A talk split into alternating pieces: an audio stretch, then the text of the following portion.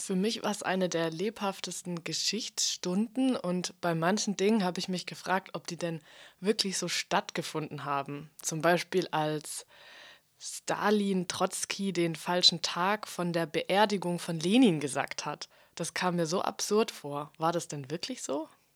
Nein, ist nichts erfunden. Tatsächlich, Stalin hat das ganz geschickt gemacht. Damals gab es ja noch kein Internet.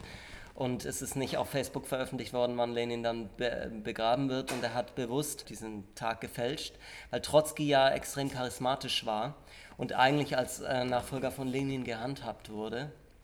Und dadurch, dass Stalin dann eben das Testament gefälscht hat und ein falsches Testament verlesen hat an der Beerdigung, wo er sich selber zum Nachfolger Lenins ernannt hat, gedeckt von der Ehefrau von Lenin, der Krupskaya, der er angedroht hat, dass er sie umbringen würde, wenn sie das nicht deckt.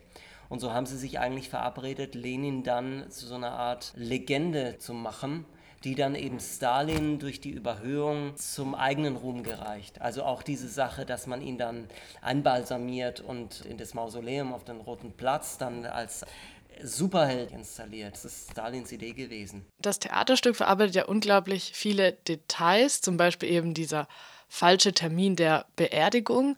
Welche Quellen habt ihr denn benutzt? Quellen reichen von Trotzkis Autobiografie bis zu heutigen Veröffentlichungen. Und wann immer wir was gebraucht haben, eben auch Kerenskis Memoiren und sowas, haben wir uns die Stellen angeschaut, um die es ging. Natürlich hatten wir auch in der Zeit, wir sind ja keine Historiker, wir konnten nicht die kompletten 700-seitigen Memoiren Kerenskis lesen. Das war nicht Sinn der Sache. Aber es war wichtig, an den Stellen, die wir bearbeitet haben, dann die Fakten zu checken um dann letztendlich mit einer Version aufwarten zu können für dieses Stück.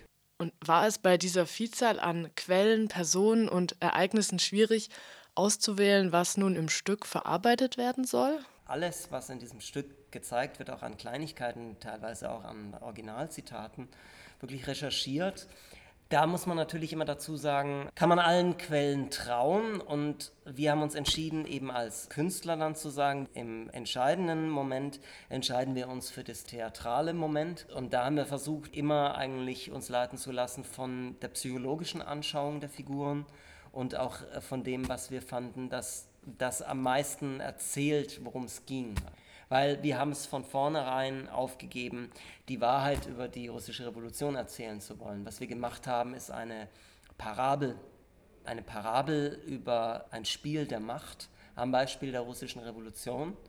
Wie kamt ihr darauf, aus der russischen Revolution eine Game Show zu machen?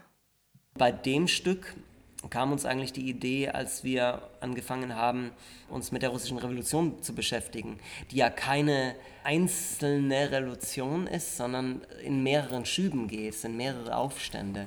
Und so kamen wir auf diese Rundenbasis. Und wie erzählen wir das einem heutigen Publikum, so, dass es nicht spröde wird und dass es eben genau diese Mischung bekommt, die wir mit all unseren Produktionen immer aufsuchen, die Mischung zwischen wirklich Komödie und Tragödie, was dann eben Farce wird die Geschichte zu erzählen als Farce und nicht als Doku-Drama, sondern wirklich die Komik aufzusuchen, um immer wieder an dem Moment, wo es urkomisch ist, es hinten runterzukippen, zum Beispiel an dem Moment dieses absurde Zarenspiel mit der Urgroßmutter, also wirklich den Zaren, die vier Urgroßmütter von mütterlicherseits deklinieren zu lassen.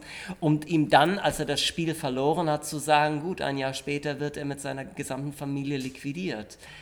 Das ist genau der schmale Grat, auf dem das Stück balanciert. Eben die absurde, groteske Komik und wirklich die Tragödie und ganz viel Mord und Totschlag tatsächlich und ganz viel Elend auch, das da war. Du sagtest, dass es um ein Spiel der Macht geht. Auch heute ist ja Politik noch ein Spiel um Macht. Was wollt ihr dem Publikum heute denn mit eurem Stück vermitteln? Natürlich ging es uns auch um die Gemengelage heutzutage. Es ging uns auch sehr um die Auseinandersetzung mit Utopie, die unserer Zeit fehlt, die wir auch in gewisser Weise begraben haben, weil so etwas passiert ist, weil die russische Revolution darauf rausgelaufen ist. Es ist ja nicht alles falsch gewesen. Der Lenin hatte ja sehr, sehr recht damit zu sagen, ähm, es braucht ein Ende des Krieges. Er ist ja einer der einzigen, die das gesagt haben.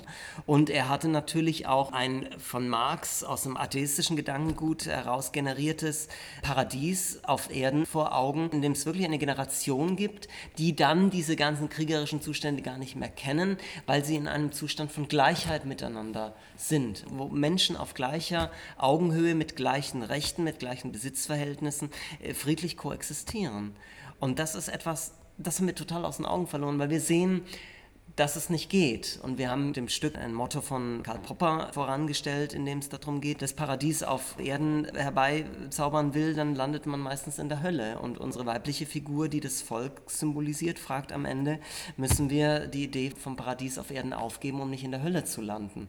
Und das ist auch wichtig, das Fragezeichen am Ende zu sehen, weil es wirklich auch eine Frage ist an uns, können wir uns damit zufrieden geben, letztendlich den Gedanken an Utopie zu begraben? Im angesichts dessen, was in der Welt passiert.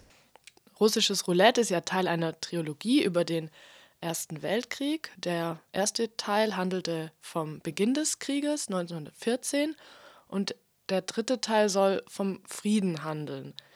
Im Vorgespräch hast du mir gesagt, dass ihr erst zwei, drei Monate vor der Premiere anfangt, das Stück zu schreiben. Also ich stelle mir das unglaublich stressig vor. Wie entstehen denn eure Theaterstücke? Wir überlegen uns die Themen, wir überlegen uns eine Spielzeit, überlegen, was passiert gerade in der Welt, was möchten wir gerne bearbeiten an Themen, was wären gute Stoffe. Ähm, und dann, wenn es vor der Tür steht, dann gehen wir es an. Wenn wir wissen, was wir tun, dann geht es ganz schnell. Es ist wie schwanger sein. Und dann gibt es eigentlich nur eine Phase, die mal mehr, mal weniger angenehm verläuft tatsächlich. Und dann kommt es raus und das geht sehr schnell. Die Schwangerschaft ist das Entscheidende.